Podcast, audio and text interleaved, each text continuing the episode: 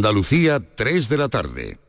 Poetas andaluces. Escucha el homenaje a la literatura de nuestra tierra. Siente el orgullo de ser andaluz descubriendo la obra de nuestros poetas con Rogelio Reyes Cano y Antonio García Barbeito. Poetas andaluces. Los lunes desde las 11 de la noche. Radio Andalucía Información.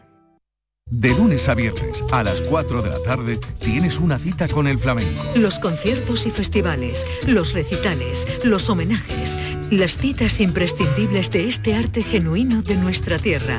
La mejor selección de nuestra fonoteca. Portal Flamenco. De lunes a viernes desde las 4 de la tarde con Manuel Curao. Radio Andalucía Información. Descárgate nuestra aplicación y sigue la actualidad del día. Radio Andalucía Información. La violencia de género digital comienza por controlarte. Oprime tu libertad y te obliga a hacer lo que no quieres. Empieza con un mensaje. Termina con una vida. Detéctalo a la primera. Denúncialo. No estás sola. 900-200-999. Pacto de Estado contra la Violencia de Género. Gobierno de España. Junta de Andalucía.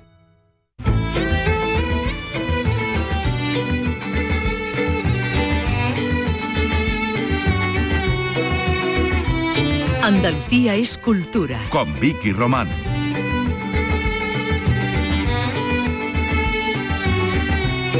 Hola, ¿qué tal? Muy buenas tardes a, a todos, empezando esta nueva semana que ya nos pone más a las puertas y cabe de, de la Navidad, sorteo de la Lotería Mediante, que igual a alguno de los que nos escuchan pues le, le cambia la vida. La nuestra no creo, ¿verdad, Carlos? Carlos López, ¿qué tal? Muy No, buenas. hola, buenas. que desgraciadamente no. no creo. no confío tanto en la suerte. Uy, uy, uy, uy. Bueno, eso ya cuando estamos acabando esta semana, cuando estemos acabando esta semana, que hoy estamos inaugurando en un lunes en el que vamos a hablar, por ejemplo, de un interesante proyecto europeo de teatro que, bueno, que se estrena hoy mismo en el Teatro Central de Sevilla y por donde ha estado ya para contarnos cosas como no, Carlos. Ya se ha colado otra vez. Ya me he vuelto a colar, sí, se llama Teatro del Futuro, es un proyecto de, qué bonito, especulación fabulada sobre futuros posibles para y desde los teatros. Bueno, está marcado dentro del programa cultural de la presidencia española, de la Unión Europea. Participan en realidad, son cinco teatros españoles, solo uno andaluz, que es este teatro eh, central de Sevilla, y hoy se presenta a las 7 de la tarde y además se puede seguir en streaming. Bueno, pues teatro y también hoy música, hay que hablar de música porque aunque todavía falta para que vengan, ya se venden las entradas para ver artistas pues como este. It's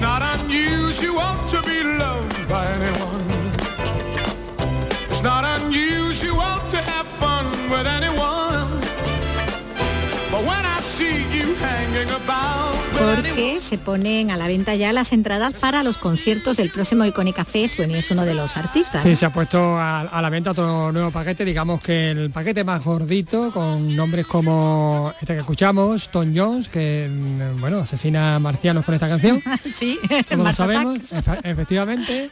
El gran Tom Jones, que por cierto el año pasado estuvo en, en Jerez. También, En. Jerez. Eh, pasó también por el Starlight, ¿no? Pues Starlight también También, pasó, sí, sí, sí. Y se conserva también perfectamente. ¿eh? Estupendamente, sí, sí, sí. Y además cuenta, cuenta anécdotas. Incombustible. Incombustible, incombustible. También ahora mis amados Arcade Fire, eh, Carcos, Aitana, bueno, un número importante porque se han puesto a la venta, digamos que 15 de los 25 días que, que va a durar la icónica. Ah, bueno, bueno, pues que- ya, ya. que hay muchas que ir cuadrando, sí, sí, sí. Hay Jamie cuadrando. Cullum también, ¿no? Venía Cullum, también, sí, sí, sí. Bueno, hablaremos también de libros que nunca nos faltan. Hoy de una novela, El niño del beso, de la que en un rato vamos a charlar con su autor, con el andaluz Salvador Navarro, una historia que nos va a llevar, bueno, por Sevilla y por Huelva, pero también por otros escenarios como Perú o Japón. Todo alrededor de dos hombres y de su reencuentro casi 30 años después de un beso frustrado en su adolescencia, cuando el miedo al rechazo e incluso a los propios sentimientos era demasiado fuerte. Un hecho que acabaría marcando el devenir futuro de cada uno de ellos, siempre con ese episodio ahí pendiente.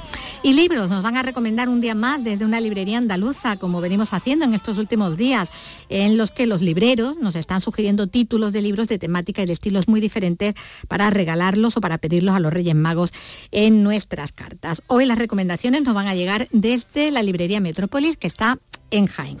Bueno, pues con estos y otros asuntos vamos ya en este espacio que hoy realiza Antonio Franco, que produce Ryan Gusto. En todo eso vamos a entrar enseguida, después de unos instantes de música, música siguiendo ya con el mismo de Gales, con Tom Jones para ir calentando. Pussycat, pussycat, I've got flowers and lots of hours to spend with you.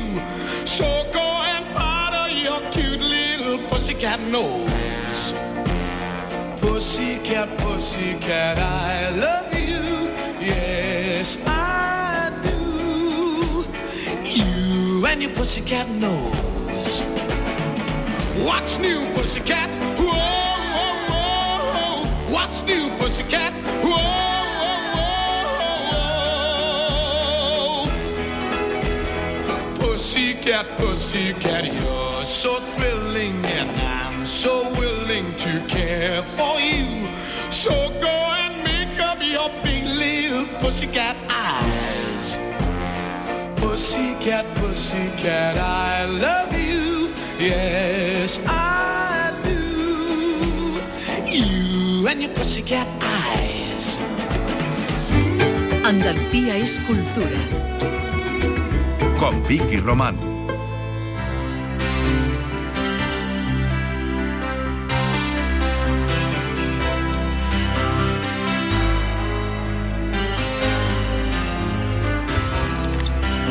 Bueno, era, era la música que va a sonar en el icónica FES, como decimos, pero hay que seguir hablando de, de otro tipo de música, del Festival de Música Electrónica Dirin Beach, que abandona después de una década la playa de Villaricos, aunque va a seguir en la provincia de Almería, como nos cuenta Carlos Juan. El emplazamiento comunicado por la organización son los terrenos que la Unión Deportiva Almería tiene en el Toyo Retamar, en los alrededores de la capital y cerca tanto de la playa como de una zona residencial. Esto supone cercanía respecto al aeropuerto, la estación de trenes y la planta hotelera de Almería. También obliga a explicar un cambio inesperado a los vecinos, reconoce la alcaldesa de Almería, María del Mar Vázquez. Dar tranquilidad a los vecinos y la zona donde se va a implantar porque es un festival que durante todos los años ha ido creciendo en seguridad, eh, ha ido creciendo en organización y en breve también vamos a tener una reunión con los vecinos, con los comerciantes, con la Asociación de Hosteleros.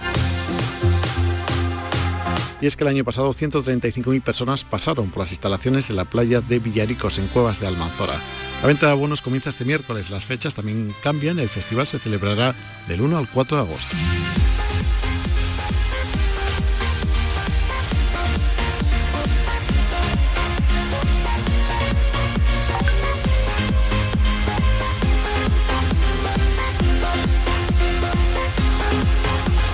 Andalucía es cultura. Radio Andalucía Información.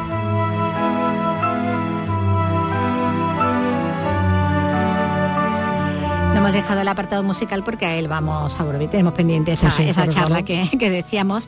Pero hablamos ahora de nuestro patrimonio porque la firma del convenio entre la Junta de Andalucía, la autoridad portuaria, eh, se ha llevado a, a cabo esta mañana, mm, vamos a decir para qué, porque el puerto de Almería va a custodiar los restos arqueológicos que se encontraron en el antiguo edificio de Hacienda y allí es donde va a quedar el depósito provisional. Tiene los detalles de esto Vicente Díaz. Su hallazgo hace más de un año obligó a paralizar las obras para la rehabilitación del antiguo edificio de Hacienda que acogerá la nueva sede de la delegación del Gobierno en Huelva. Alberto Santana, presidente del puerto de Huelva. Estuvimos estudiando la, ubicación, eh, nos dieron unas consideraciones técnicas, las estuvimos viendo, buscamos el local y después vinieron los técnicos de la propia delegación para decirnos y por supuesto que diesen el visto bueno a esa ubicación. El convenio pues una, pro- eh, eh, va a un convenio de dos años con una posible prórroga de un año y esperemos que en ese tiempo pues las obras del edificio de Hacienda puedan estar hechas. Son valiosos restos prehistóricos del antiguo puerto datados entre el siglo VIII al VI antes de Cristo.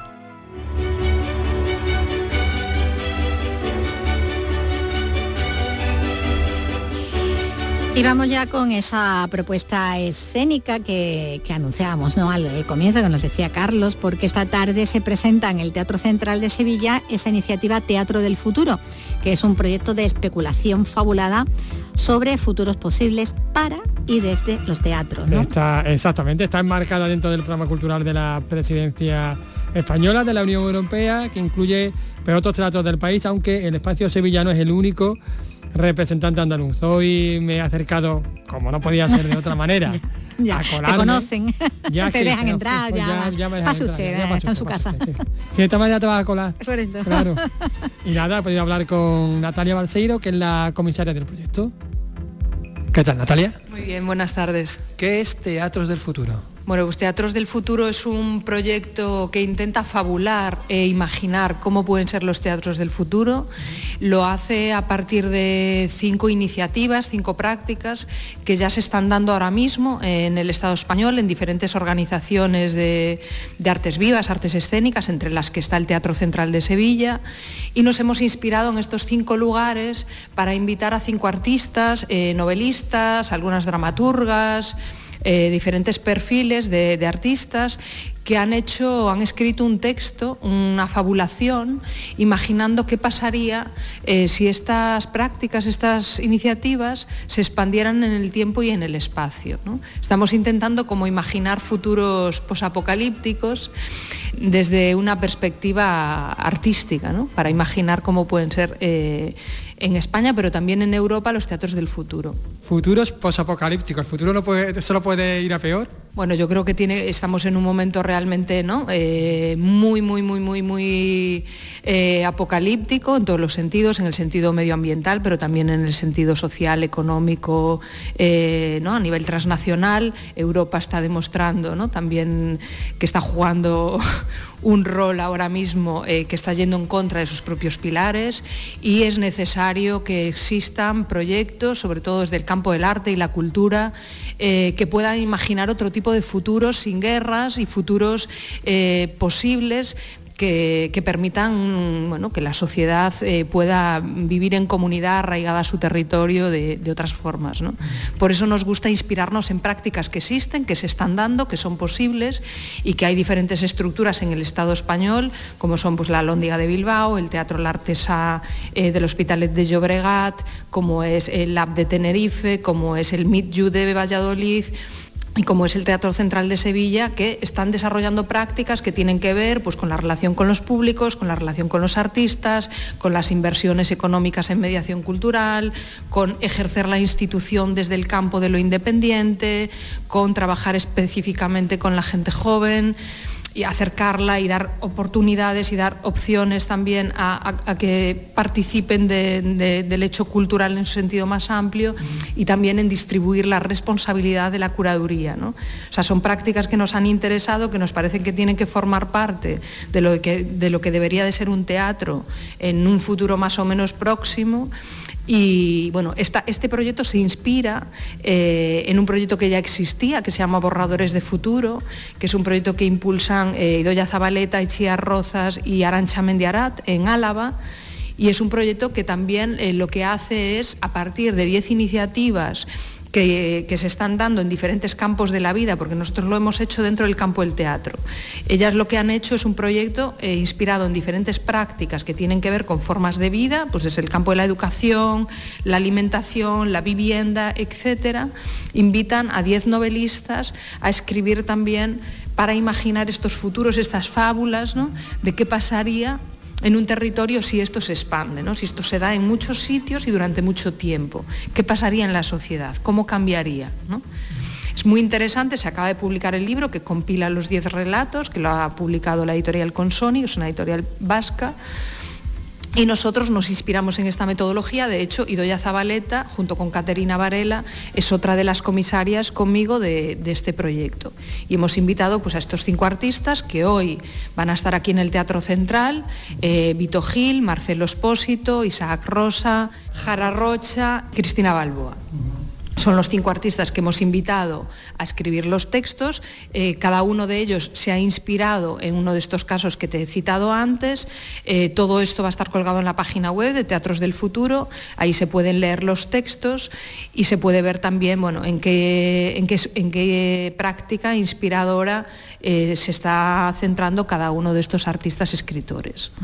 ¿Hacia dónde va entonces el teatro del futuro? Bueno, yo creo que los teatros del futuro eh, tienen que responder a los tiempos en los que vivimos, Creo que ese es el principal reto, es decir, estar en escucha todo el rato, escuchar a la comunidad y al territorio en el que están situados, tienen que ser teatros situados en el territorio, trabajar con las comunidades más próximas, ¿no? en, en estos proyectos de mediación, dedicando recursos, no solo dedicar recursos a la programación escénica, a traer espectáculos, sino también a poder generar eh, un lugar eh, seguro para todas las personas que habitan ese territorio, que se puedan acercar a las artes, a los artistas, desde diferentes perspectivas, también la gente joven.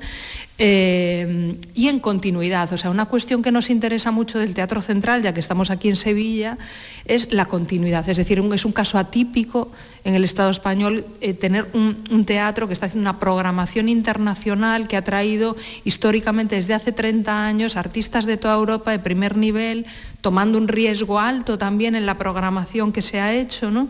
a nivel estético y a nivel de apuesta pues casi política, ¿no? de, qué contenidos se traen, qué tipo de artistas se, se ponen en juego durante estos 30 años en continuidad. Esto eh, eh, casi es eh, hoy en día, teniendo en cuenta que, lo que pasa cuando hay elecciones y hay cambios políticos, eh, cambian las personas que, eh, que se responsabilizan muchas veces de las estructuras culturales, quizá no tanto de los teatros, porque muchas veces son personas que son funcionarias, pero sí en muchas otras estructuras culturales del país, pues cuando existe un programa internacional, que es el caso anómalo también de, del Teatro Central, ¿no? como teatro público estatal, no, no hay muchos casos que tengan una programación internacional tan extensa eh, y tan de referencia también para todo el Estado, eh, es muy importante la continuidad de las personas y la continuidad de los proyectos. Eh, otra cuestión que nos parece muy importante y que nos la trae la Lóndiga de Bilbao es la relación con los artistas. ¿Cómo se teje la relación con los artistas desde un teatro público? Pues eh, es muy interesante este programa que ellos tienen, que es un programa de dos años, donde apuestan por tejer una relación de confianza, eh, de largo recorrido, con unos recursos económicos que se pueden convertir en un salario para que esa persona pueda estar dos años investigando un proyecto, luego aportando unos recursos para la producción, luego haciendo un gran evento público para que se pueda exponer y presentar y compartir eh, ese trabajo, es decir, es una relación de largo recorrido, que también es algo anómalo en el campo de las artes escénicas en nuestro país, también nos parece que hay que trabajar por ahí, ¿no? de cómo hacemos, cómo tejemos las relaciones con los artistas, no solo contratando una pieza o una pequeña actividad de mediación, sino también establecer relaciones de, largo recorrido, ¿no? que permitan hacer trabajos con una mayor profundidad. También nos interesa mucho eh, pues el tema de eh, cómo eh, nos lo trae el Lab de Tenerife, cómo una estructura independiente puede hacer una política pública. ¿no? El Lab de Tenerife funciona como una estructura pública porque atiende a las necesidades de un sector, teje relaciones con diferentes organizaciones culturales de su territorio y de otros territorios, estableciendo redes de colaboración, generando múltiples programas que lo que hacen es dar oportunidades de diferentes tipos y calados al sector y eh, nos interesa también rescatar esta idea de cómo desde un, un, espacio independiente, sin un espacio físico, también se puede generar un proyecto de política pública y de, y de futuro, ¿no? que muchas veces pues, tenemos la excusa ¿no? de que no tenemos un teatro o no tenemos el lugar. Bueno, pues aquí tenemos un ejemplo de no hay lugar, pero hay proyecto y hay solidez y hay política pública me refiero a pública porque al final es, algo eh, es un símbolo, ¿no? Es decir, cuando algo es público, pues cuando está atendiendo a lo que, a lo que se necesita también, ¿no? O sea, también con recursos públicos, el AR de Tenerife trabaja con muchas estructuras públicas que lo dotan de recursos y las redistribuye entre, entre, entre el sector. Estamos viviendo, lo estamos viendo de hecho, un momento en que Europa va en contra de sus propios principios. ¿Eso cómo afecta a las políticas culturales europeas, concretamente a, a las españolas? ¿no? Bueno, yo creo que directamente, eh, que decir, no ha cambiado nada a nivel normativo, pero sí ha cambiado todo a nivel de vida. Eh, yo creo que las artes eh, y los artistas han sido y son eh, personas que nos han hecho, se han anticipado siempre a, la vida, lo que ha ido pasando a lo largo de, la historia. Eh, son personas que abren mundos, ¿no? que abren formas de, mirar la realidad distinta. Creo que ahora mismo también hay una gran movilización desde el sector cultural eh, por la posición tanto de España como, bueno, ahora quiero decir, las posiciones han ido cambiando a, medida que ha ido pasado el tiempo y han ido pasando cosas. Yo creo que lo que cambia es no tanto la cultura, sino que realmente perdemos todo el crédito como sociedad cuando no estamos preservando los derechos humanos y el derecho a la vida de las personas. Es algo sobre lo que también deberíamos de, reflexionar. Y por supuesto, pues, lo que estamos eh, enseñando en las escuelas y en las universidades qué es lo que estamos enseñando, qué es lo que se aprende. Aquí en Sevilla pues hay un colectivo que estemos 98 que, pilota un proyecto a nivel nacional eh, que se llama Platea, que es un proyecto de arte y escuela, y este proyecto realmente está haciendo que los artistas y las artistas estén trabajando de forma continuada en residencia en diferentes escuelas eh, del país bueno, pues esto es una herramienta, por ejemplo, yo creo que muy, muy interesante para conseguir eh, pues que las personas puedan tener una capacidad crítica, una capacidad creativa, eh, de trabajo en equipo, eh, para poder desarrollar proyectos y cuestiones eh, que sean de interés eh, general, público, de todas, ¿no? O sea, y, cómo eh, somos capaces de a través de esas cuestiones generar esa empatía que nos está faltando como sociedad. ¿no? ¿Estamos hablando de una iniciativa underground? No, no, yo creo que no. Yo creo que los teatros públicos en España tienen una programación bastante plural y diversa, es decir, dependiendo del teatro, pues evidentemente y de su dirección, pero son teatros, eh, si hablamos de la Red Española de Teatros, que es quien aglutina la mayor parte de los teatros públicos de este país, con una programación pues te encontrarás dependiendo de la ciudad y del teatro, pues líneas de programación muy distintas, pero no, no, no creo que sean un refugio de, del underground, sino que creo que son mm, pues esos espacios eh, creo que en el caso del, Teatro Central de Sevilla eh, lo que ha hecho es una apuesta eh, firme por tener una programación internacional y, mm, una programación de riesgo, ¿no? que eso sí es más difícil de encontrar en un teatro público, es lo que te decía al principio. A nosotros nos interesó mucho esto porque, aun siendo una idea muy clásica, ¿no? la, continuidad, cómo tú eres capaz de tener un teatro lleno, aun trayendo artistas europeos eh, pues muy polémicos, muy contemporáneos, de lenguajes a veces muy abstractos, muy complejos de, acercarse a un público pues, más o menos conservador, que estamos acostumbrados a unas estéticas más clásicas, más canónicas, ¿no? y, cómo se ha conseguido a lo largo de los años ¿no? Pues, tener un público que confía, se genera una confianza en la persona que está ahí programando. Esto eh, eh, es algo eh, que no es muy habitual en, el país en el sentido de esa, programación internacional más allá de las grandes ciudades. ¿no? Muchísimas gracias. Muchas gracias a vosotros.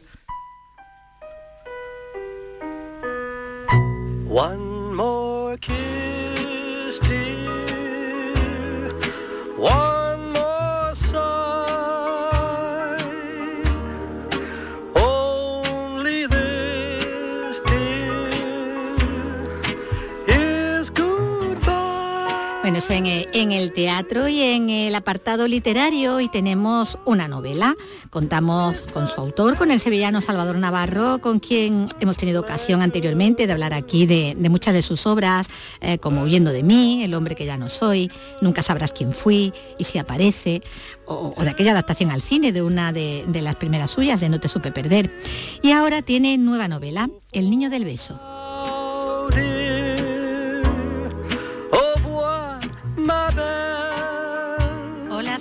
Tal? Bienvenido. Hola Vicky, un placer como siempre verte. Bueno, con esta historia, con el niño del beso, una historia muy coral, eh, como sueles hacer, ¿no? Aquí, eh, coral incluso eh, en cuanto a los narradores, porque vamos a ver que, y lo veremos luego más adelante, que hay varios, y donde vamos a reencontrarnos con personajes de novelas anteriores, de forma que, bueno, que los que fueron protagonistas en una historia anterior aquí son más secundarios y al revés, ¿no?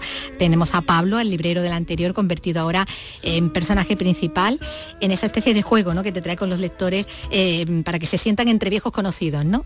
Cuando sí, leen, ¿no? sí, me lo planteé, eh, disfr- disfruto haciéndolo. Lo hice un poco instintivamente en anteriores novelas, pero en esta lo, he hecho, lo, lo he hecho adrede. Quería sacar a Pablo, eh, que ya había mm, aparecido en varias novelas, en Huyendo de mí, había aparecido en Y se aparece, y, y me apetecía darle el papel protagonista. Bueno, y aunque tú sueles eh, utilizar localizaciones muy cosmopolitas, ¿no? Porque tú estás muy viajado, eh, el escenario principal vuelve a ser aquí Sevilla, ¿no? Como por ejemplo en la, en la anterior, que, que podría ser como el Nueva York de tu admirado Paul Auster, ¿no? si queremos. Y bueno, aquí también un poco aparece Huelva por aquello de que allí es donde nace esa historia entre Pablo con, con ese niño del beso, con es- ese beso rechazado a, a un adolescente japonés que, que veremos que tanto ah, va a marcar la vida posterior de, de los dos, ¿no? De ambos, ¿no? Sí, eh, todo viene marcado por ese beso. Eh, un beso de rechazo que es el- un, un- un- un rechazo a la homosexualidad cuando eres adolescente y todo el dolor que eso te puede llegar a provocar, un simple gesto para toda tu vida. Bueno, es un beso sin respuesta o más bien sin la respuesta esperada, ¿no? Que, va a enfrentar a, a Pablo, a sus tiernos 16 años, ¿no? A ese rechazo tan doloroso, ¿no? Y, y al que lo recibe, a Yoshiro, ¿no? A ese Sí. chico japonés, lo va a enfrentar con el desconcierto y con el miedo también a sus propios sentimientos, ¿no? Exacto. De ahí que no se sepa reaccionar, ¿no? Exacto, él mm, sufre tanto uno como otro, uno por ser rechazado y el otro por haber rechazado sin querer hacerlo, ¿no? Porque la- el cuerpo le pedía devolverle el, el beso y abrazarlo porque eran dos amigos inseparables que sentían atracción entre ellos, pero eh, el japonés no lo supo gestionar. eh, lo gestionó mal y con eso llevó a la deriva mm, en su juventud de, de Pablo y a replantearse Joisho toda una vida futura como filósofo eh, centrado en, en ese maldito beso que no supo devolver. Ujú, Yo soy yo, yo, yo, yo, Yoisho. Yoshiro, Yoshiro y el Yoisho. Yoisho. bueno, reprimir, como tú dices, ¿no? Y hay un momento, eh, reprimir a un adolescente es desbordar un río para, para siempre, ¿no?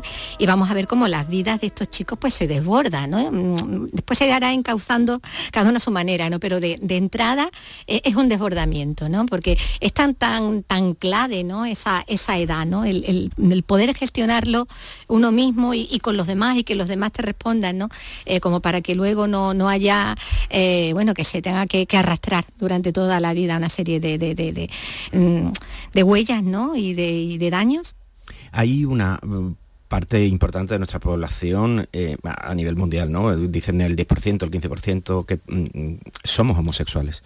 Y ese nacer a la vida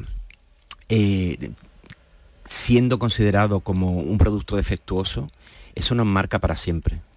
Y ese dolor eh, está para siempre. Cuando tú recibes cariño en tu casa, cuando tú recibes cari- cariño entre tus amigos y eres correspondido, pues todo, todo se va sanando.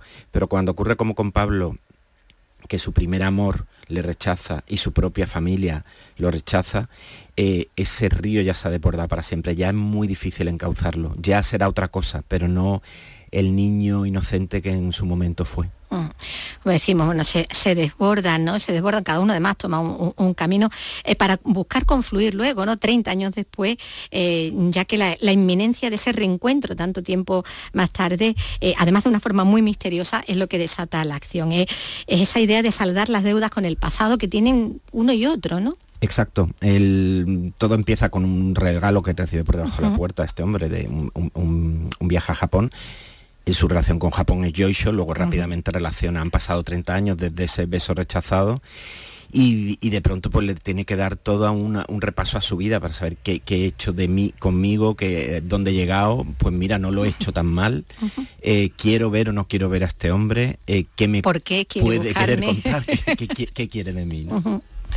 Bueno, tú has dicho, en más de una ocasión que esta es tu novela más personal, eh, de, eh, de hecho es la que aborda de lleno la homosexualidad y, y cómo la viven unos y otros, además eh, en esta historia, que son maneras diferentes, ¿no? Porque los entornos también cambian, también cambian eh, las épocas quizás. Bueno, está el niño nubense convertido como vemos en el librero, después de muchas vivencias, está ese japonesito convertido también en admirado y, leído filósofo, alguien que además crea, crea escuela y crea seguidores, eh, pero también hay otros personajes que, los rodean y también lidian ¿no? con, cómo ven los demás ¿no? y ellos mismos viven su, homosexualidad. ¿no? Yo mm, tenía intención al eh, crear todos estos personajes eh, de tener una visión mm, prismática de lo que es la homosexualidad, de, del quien la, eh, como Alejandro, que es el chaval que trabaja en la librería de Pablo, que no ha tenido trauma en el sentido de que sus padres desde un primer momento lo han apoyado. Hasta eh, los que han ido totalmente por fuera de lo que es los trazos que marca la, sociedad. hay mucho de mm, esa micro eh, homofobias que mm, padecemos los homosexuales desde que mm, nos damos cuenta de que lo somos. ¿no? Eh, entonces, eh, es una novela que yo he querido hacer entretenida, que considero que es una novela muy entretenida, pero que en el fondo es un estudio o una especie de ensayo acerca de todos los daños que se nos van haciendo a diario que, que son imperceptibles para quien no está en nuestra condición.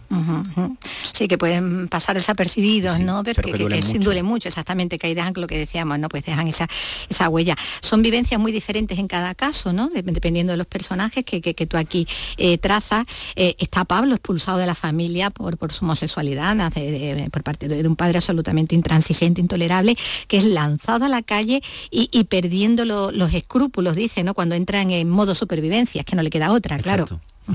Eh, todo, mm, sobre todo de, mi época, ahora afortunadamente las generaciones mm, que están llegando lo, están teniendo más fácil, ¿no? Pero todos en algún momento hemos tenido que tener una doble vida. Eh, yo que era un hijo, el, niño perfecto, muy buen estudiante y mm, yo tenía una doble vida con, ya con 18 años, Me tuvo que abrir un apartado de correos para empezar a contactar con gente que fuera como yo y no sentirme tan solo, ¿no? Eh, entonces todo ese recorrido mm, lo intento reflejar en los distintos narradores que que circulan por esta novela.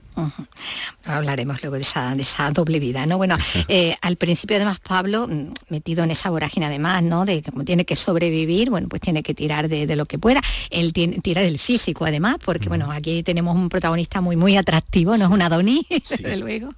Y bueno, y, encandila a, unos y otras, porque también las mujeres se quedan onnubiladas con él. Bueno, y que al principio se adiestra, dice, eh, eh, en el asco por el cuerpo de un hombre para de esa forma curarse, ¿no? Piensa él, ¿no?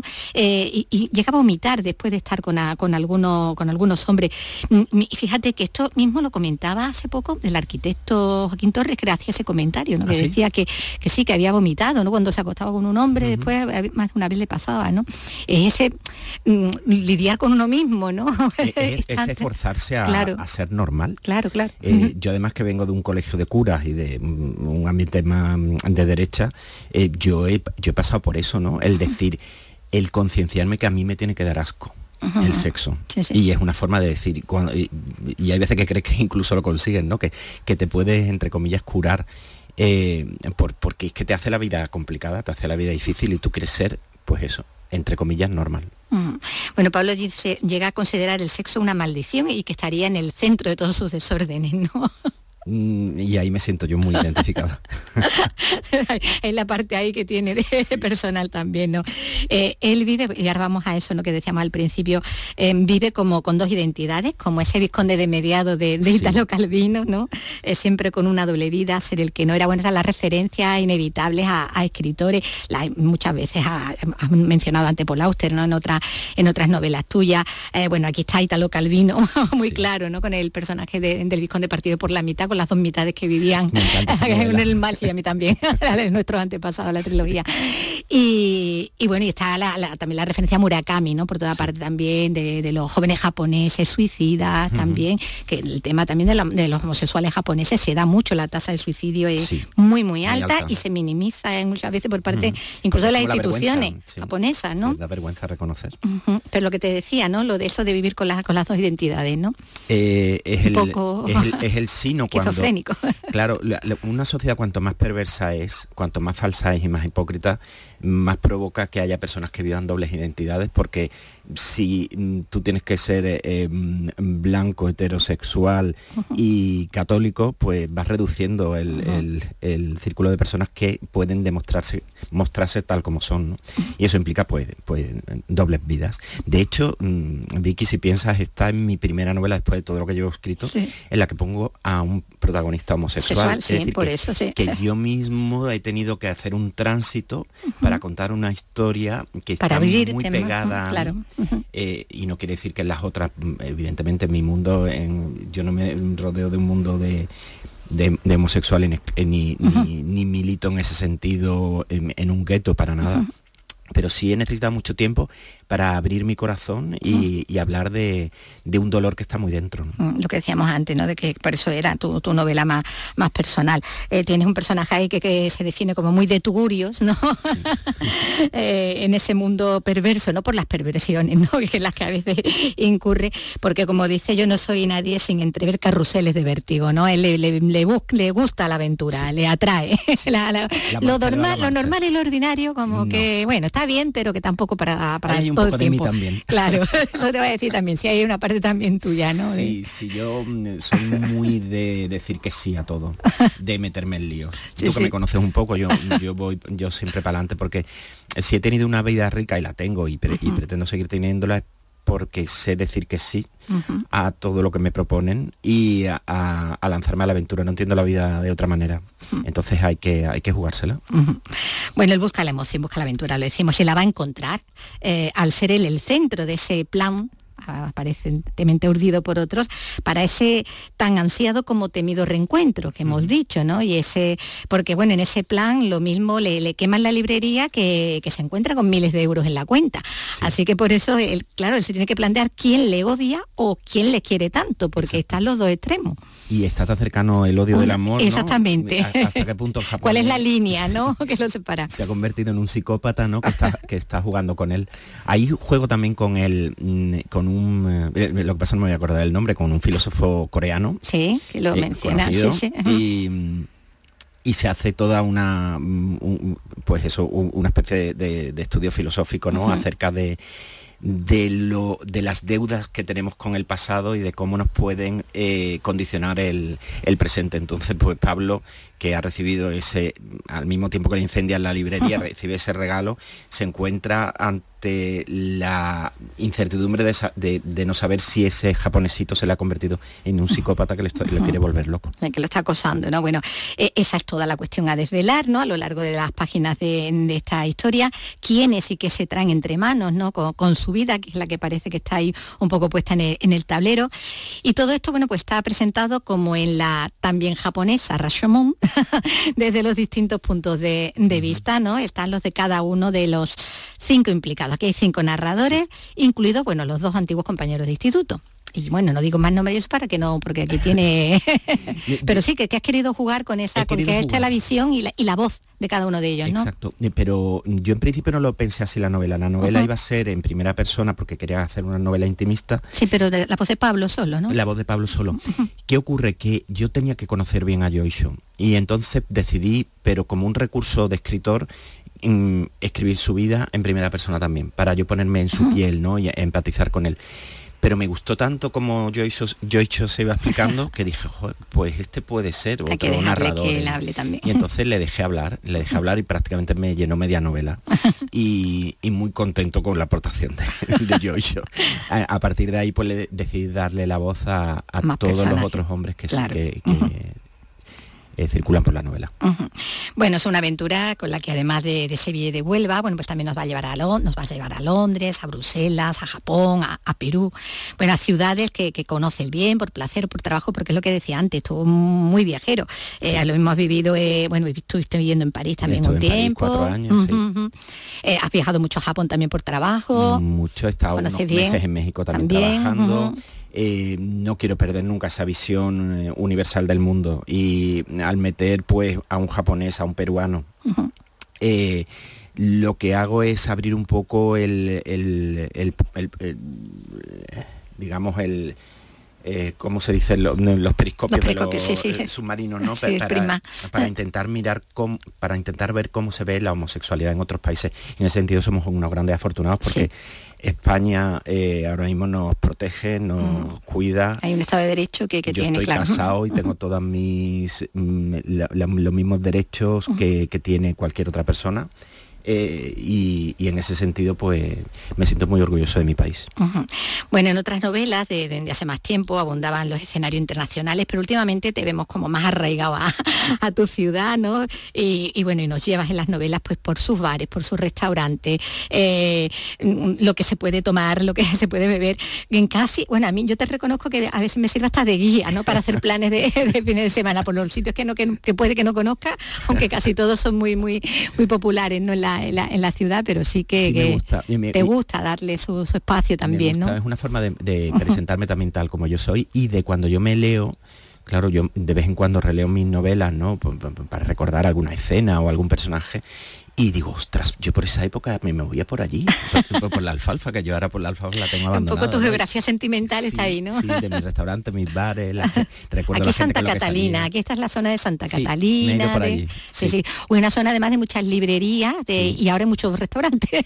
y ahora muchos restaurantes porque desgraciadamente mm, las librerías están muriendo Por eso. hace dos días han muerto centro, el sí, sí. lector. Sí, no sé si precisamente la última. se ha cerrado Ujú. hace Sí, sí, hace nada. y es, y es una tragedia Después de que había cerrado Caótica, Sí. Rivera, también había cambiado todo. Mm, bueno, y no dejas de, volviendo a esos lugares, ¿no? Los lugares que te son eh, queridos, no dejas de mencionar tampoco el Palmar de Vejera, aunque sea aquí de muy de pasada, pero aquí que algo conocemos, sí, sí. Los lugares donde te sientas a gusto, ¿no? Que es Exacto. que eres también Sí, que. he tenido mucha he pasado media juventud allí y, y lo que me queda Bueno, y tus guiños también en algunos personajes suponemos a personas que también aprecian, ¿no? Siempre algo hay, ¿no? En algunos, no sé, tus lectores, amigos, si se sienten de alguna manera también un poco reconocidos, ¿no? Intentas que no. Mm, eh, hay, Hay homenajes claros, guiños, hay guiños sí, y hay guiño. guiños muchas veces en mis novelas que solo lo entiende el, El, claro, guiñado. exactamente, exactamente, por eso te refiero, no, no, Sí, lo- sí, no sí. los demás, pero sí, ¿no? Sí, sí me, me gusta porque es una forma de decirle estás en mi vida. Exactamente lo que te decía, ¿no? A, la- a las personas que aprecias que, que aparezcan de, de alguna manera. Bueno, pues hay mucho aquí en esta, en esta historia, en esta novela tan, tan personal que, no, que nos trae ahora eh, Salvador Navarro, el niño del beso, eh, que como estas últimas también, bueno, mm, tú mismo te, te- tú que has publicado con, con Algaida, con editoriales eh, importantes, mm, últimamente tienes un contacto mucho más directo con, Sí. con el lector de esta, de esta otra manera y de hecho has creado casi una comunidad, vamos, de- de- de- Ahora mismo soy un convencido de que Sí, es la sí. mejor línea de trabajo para mí, eh, que es pues hacer las ediciones por Amazon, porque me parece me- mm, ecológicamente mucho más sostenible, porque eso se, saca se los imprime ejemplares en papel que hagan falta, exactamente. Eso es. Yo llevo los tiempos, porque antes yo presentaba una novela y a mi editorial tardaba dos o tres años en publicármela. Ahora, como yo soy muy prolífico, pues prácticamente tengo una Saca al año. al año. Tú eres como Woody Allen con el cine. Exacto, sí. no, no me, me importa que me comparen en ese sentido con él. Eh, y, y entonces tengo yo la sensación de, de tener el control de mi carrera. La cubierta me la hace Javier Caro, que es un fotógrafo Ujú, sevillano bonita, que es maravilloso. Eh, y como tú dices, tengo una comunidad de lectores muy fiel. Repartida por toda España y parte de América, que mm, ya sobrepasa los 60.000 eh, seguidores y que si me tiro al pozo se tiran conmigo, entonces... Con lo cual, ya si tienes el colchón, colchón. asegurado. bueno, pues nada, es como decimos, está la, la nueva, última novela hasta ahora de Salvador Navarro, El Niño del Beso. Eh, te agradecemos que hayas venido con ella y bueno, ya te esperamos con la siguiente. Vicky, eres un amor, nunca te olvidas de mí y muchas gracias por el tiempo que le dedicas a mis novelas y por abrirme siempre las puertas de Canal Sur. A ti siempre, un abrazo. And friends are calling you. So come on, it's lovely weather for a sleigh ride together with you. Y vamos a abrir las puertas ahora a, otro, a otro invitado. Este mediodía han salido a la venta las entradas para todos los grandes conciertos anunciados hasta el momento para la próxima edición del Icónica Fest 2024. Y estamos hablando de nombres como Arcade Fire, como Tom Jones, como Vetusta Morla, entre otros. Hay más. Entre, entre otros, también como Jamie Column que escuchamos, o como Carcos, como Aitana, en fin, muchos. Vamos a charlar con el director de Icónica, de Icónica Fest, con Javier Esteban, que ya no nos escucha al otro lado del teléfono. ¿Qué tal? Hola, muy buenas tardes. ¿Qué tal? ¿Qué tal, Javier? Bueno, eh, Pues creo, que, creo que se acaba de poner a la venta y ya se han vendido un montón, ¿no? Pues sí, yo ya le he perdido un poco, estuve pendiente en la primera hora, empezábamos a las 12 del mediodía y, y en la primera hora se habían vendido más de 7.000 entradas, por lo tanto estamos muy felices de que haya tenido esta acogida. El año pasado eh, se pusieron a la venta, creo que más tarde, creo que fue a final de invierno, principio de primavera. Digamos que este año Sí. habéis querido adelantar un poco la, la venta, ¿no? Hemos querido ayudar a los Reyes Magos a que tengan donde elegir eh, y bueno, es verdad que Sevilla con la primavera luego todo es más complicado porque como sabéis tenemos eh, la Semana Santa, la feria, el rocío, pues bueno, hemos avanzado porque eh, nuestros clientes también nos lo, nos lo habían comentado de que bueno, de que son meses más complicados y que y bueno, con este adelanto la verdad que estamos muy contentos porque la venta está yendo muy bien y eso es señal de que la gente lo ha, tenido, le ha dado muy buena acogida a la, a, la- a este adelanto. Y bueno, hay un ranking ya de quién va ganando de los artistas en cuanto a ventas, que ya de entradas, que tenga ya acaparada más. Bueno, el que más lleva, pero también es el que más lleva tiempo en- a la veterano, venta, es ¿no? Teidad, que fue el, el que el primero que salió en su Ah. hace ya un, un mes y pico. Eh, pero bueno, hoy hace Melendi va súper rápido también, hoy ha salido muy bien Arcade Fire con Vetusta Morla también y King. Eh, la verdad que no lo tengo ahí, pero sí sé que Teidad que son los que van a la cabeza, pero ya te digo que fueron el primer anuncio de este año, de esta, de esta edición 2024. Pero yo no, no voy a apostar por nadie, pero solo diré Arcade Fire. Por otra parte, han salido, han salido hoy un montón de entradas, pero creo que Mara Anthony todavía no ha salido, ¿no? Para Anthony sale el 20, mañana de todas maneras anunciamos a otro nuevo artista y bueno, que al final nosotros vamos a hacer de nuevo como mínimo 25 fechas, creo que están ahora mismo 15 eh, fuera, todavía nos quedan 10 y, y creo que quedan muchas buenas y, y grandes sorpresas. Muchas buenas y grandes sorpresas que evidentemente no, no vas a decir ninguna, ¿no? Claro, si son sorpresas. Eso, eso- eso es complicado, creo, claro, claro. Si son sorpresas no vamos, no voy a ser yo quien lo rompa. Ni- ni da No, mañana tenemos un, un buen artista nacional que, que hace gira y, y un rockero, mira, os voy a decir que va por ahí. Eh, así que nada, mañana salimos con esa nueva incorporación y bueno, y durante las próximas semanas vamos a intentar eh, ir a- adelantando también el resto del cartel. Bueno, no sé si, si, puedes también decirnos alguna novedad de, de este año. Bueno, siempre... Esta es la edición respecto a las anteriores. esta edición ¿no? con Sí, respecto a, la- las anteriores, si, si habéis ampliado aforos, si se han ampliado pues la zona de restauración, no sé.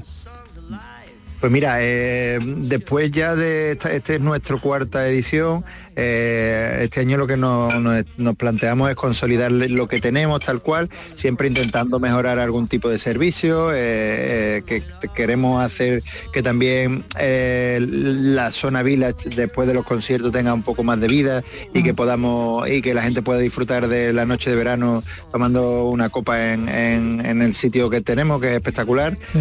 Y bueno, pero un poco es mejorar lo que lo que ya tenemos. Ya el, el festival se ha consolidado, el público está contento con lo que tenemos y, y lo que intentamos es ir cambiando o ir mejorando algunas cosillas que, que, que estén en el, en el disfrute y en la experiencia de- del usuario, más que nada. Seguro que Supongo- va a todo hombre, por supuesto que sí. Supongo que, que a esto de, disfrutar otra vez.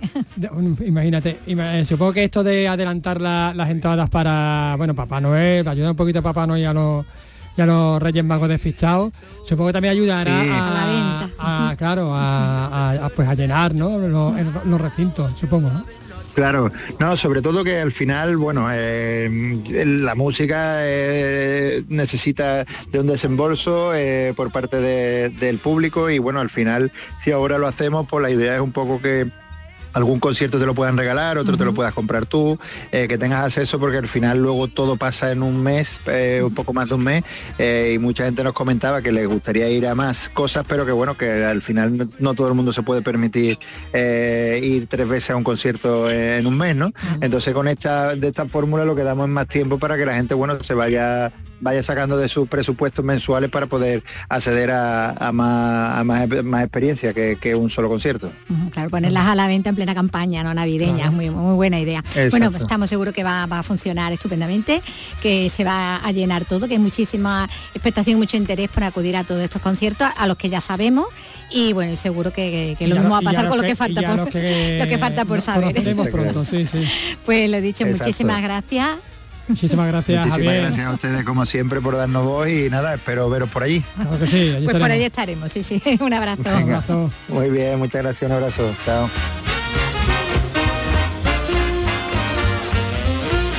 Andalucía es cultura. Radio Andalucía Información.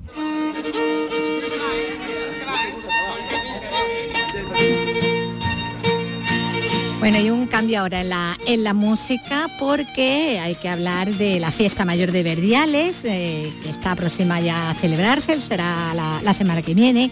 Y estrena esta edición además con un código QR para que vecinos y visitantes, sobre todo los visitantes, conozcan los detalles bueno, del día más especial ¿no? del folclore malagueño. La edición número 61 se celebra, como decimos, muy prontito, el próximo día 28 y lo hará con la participación de 25 pandas de los tres estilos, como nos cuenta Alicia Pérez.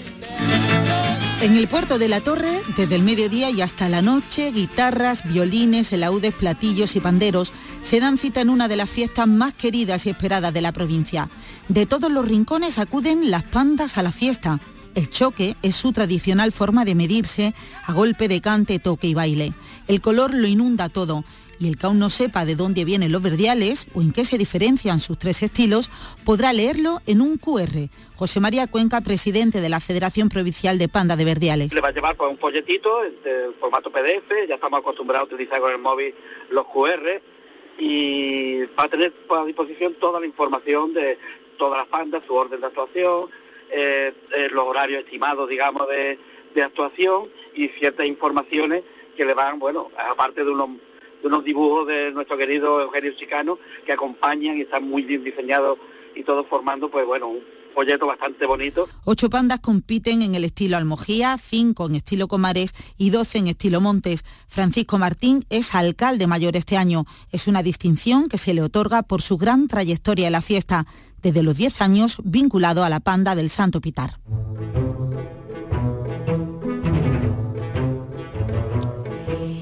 Y nos vamos a ir despidiendo en estos últimos minutos. Estamos haciendo un recorrido todos estos días atrás eh, por las librerías andaluzas con el objeto de que, bueno, pues desde allí los profesionales de esto, los que saben, los libreros, pues nos propongan, nos orienten sobre eh, libros para, para, regalar, para pedirlos también en la carta a los reyes, igual que las entradas, ¿no? Para ir a, la icónica Y hoy quien nos propone eh, es José Luis García, que es gerente propietario de la librería Metrópolis de Jaén. Hola José Luis, ¿qué tal? Muy buenas.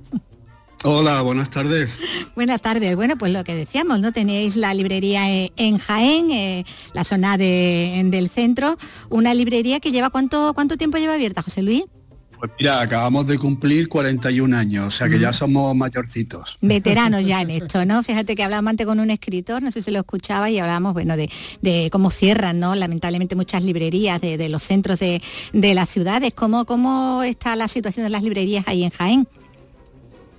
Eh, bueno, en Jaén nunca hubo demasiadas librerías, como me imagino que la mayor parte de las ciudades. Pero bueno, actualmente estamos ahí un par de librerías o tres que creo que hacemos el servicio suficiente para la ciudad y creo que para la provincia también. Bueno, vosotros lleváis todas eso, ya cuatro décadas, ¿no? Ahí, ahí al pie del cañón. Eh, bueno, además de vendiendo libros, pues eh, llevando a cabo pues muchas actividades, ¿no? Que muchas presentaciones de libros, muchas actividades para los más pequeños, ahora en estos días especialmente. Cuenta, cuenta de Navidad, sí, ahora, ¿no? Efectivamente, sí, sí, durante el resto del año y por supuesto en esta época, pues precisamente la semana pasada tuvimos un cuentacuentos en la librería y bueno, cada dos, tres meses dedicamos una semana completa a presentaciones, charlas, eh, conferencias, en fin. y sí, tenemos una actividad creo que importante en la librería. Mm, hace poco estaba por allí, creo que José Telle, nuestro compañero, también allí presentando. Sí, también Sí, tenéis sí, eh, sí, sí. act- actividades con otras eh, iniciativas culturales ¿no? de, de la provincia, por ejemplo, con música en segura. también estáis por ahí presentes. Sí, sí, Oye, que, una- sabéis demasiadas cosas, ¿eh? Os hemos visto en fotos. Ah, vale, vale, vale. Muy bien.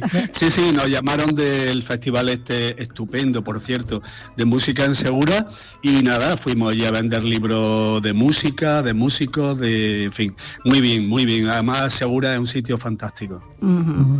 Bueno, vamos antes de que nos, que después siempre nos pasa, ¿sabes? Que nos ponemos a hablar y nos y nos Sí, llega sí. Y nos la hora. tiempo. Exactamente. Eh, esas propuestas que decíamos, ¿no? ¿Qué, qué, pues, mm, libros sugeriríais vosotros, por ejemplo?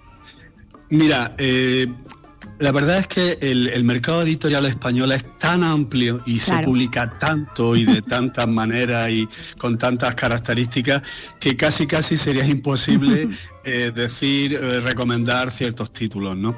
Yo, si os parece, os voy a recomendar un poco los libros que más estamos vendiendo en perfecto. estos días en la librería, ¿no?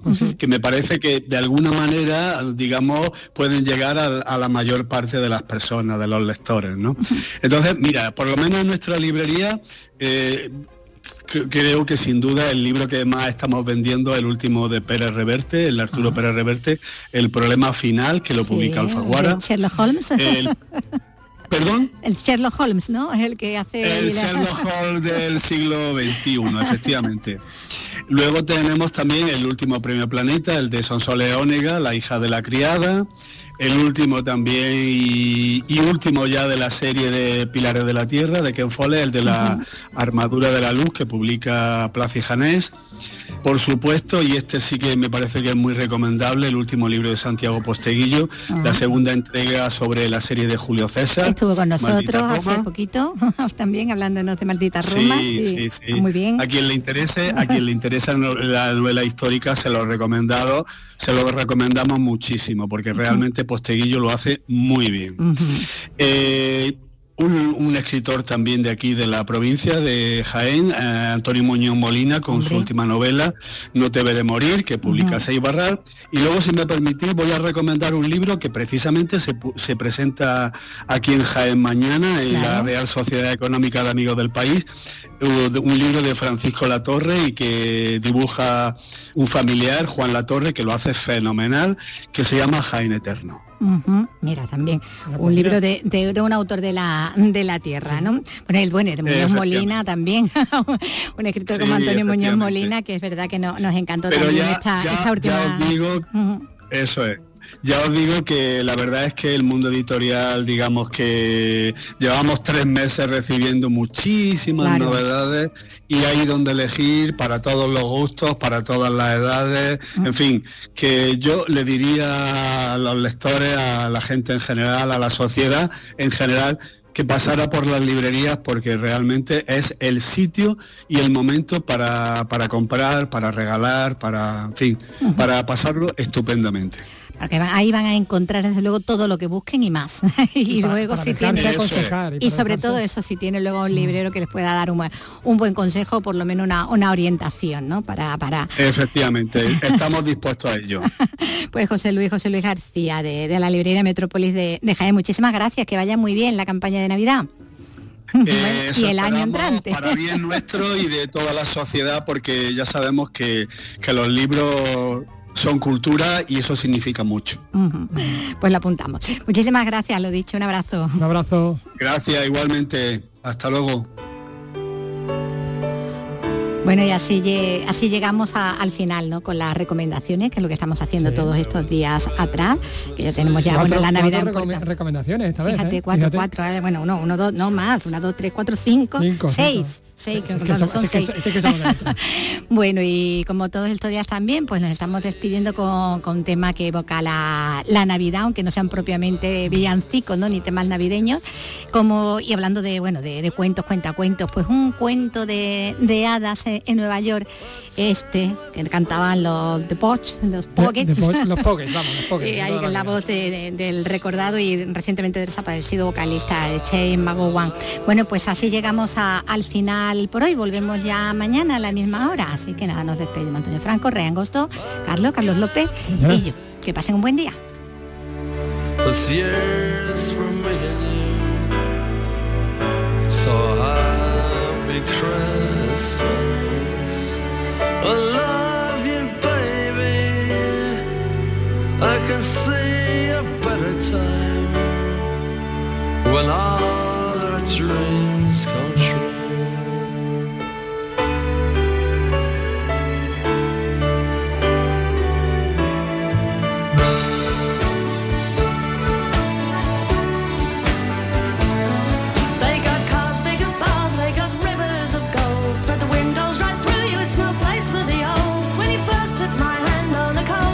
Eve, you promised me Broadway was waiting for me. You were handsome. You were pretty queen of New York City when, When the the band finished playing. They held out for more. Sinatra was swinging, all the drunks they were singing. We kissed on the corner, then danced through the night. The boys of the NYPD choir were singing, Go away, babe. And the bells were ringing out for Christmas Day.